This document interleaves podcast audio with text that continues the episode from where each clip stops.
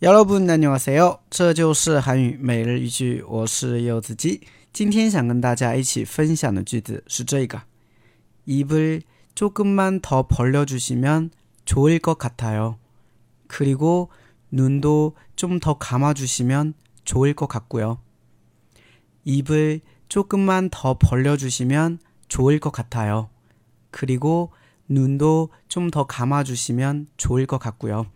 啊，嘴部조금만더벌려주시면좋을것같아요그리고눈도좀더감아주시면좋을것같고요哎，这句话的话是来源于《奇怪的律师与谜语》当中的啊，就是女主问男主啊，这个接吻应该怎么怎么怎么操怎么操作哈？男主就跟他说了，哎，你嘴巴稍微张开一点啊，会比较好。还有眼睛啊，稍微闭上一点，哎，这样会比较好。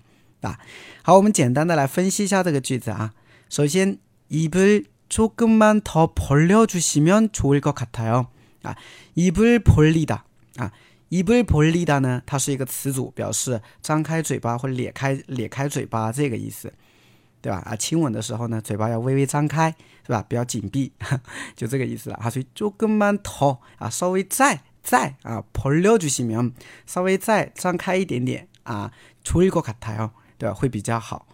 对吧？cho ta 嘛好嘛，加了一个 choi g t e 对吧？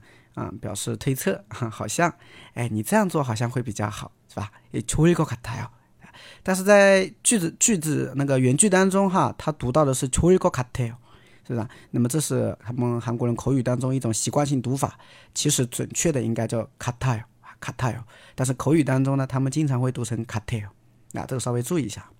还有第二句，克里谷，伦敦。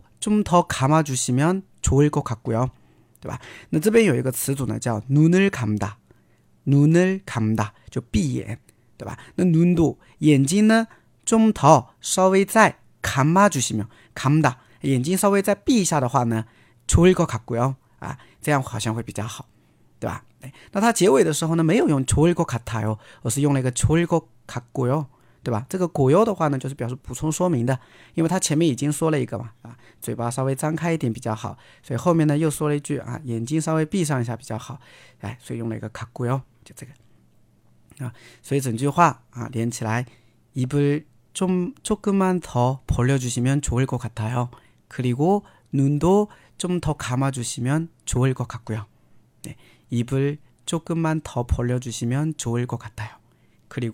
눈도 좀 더 감아주시면 좋을 것 같고요. 네, 다시 얼마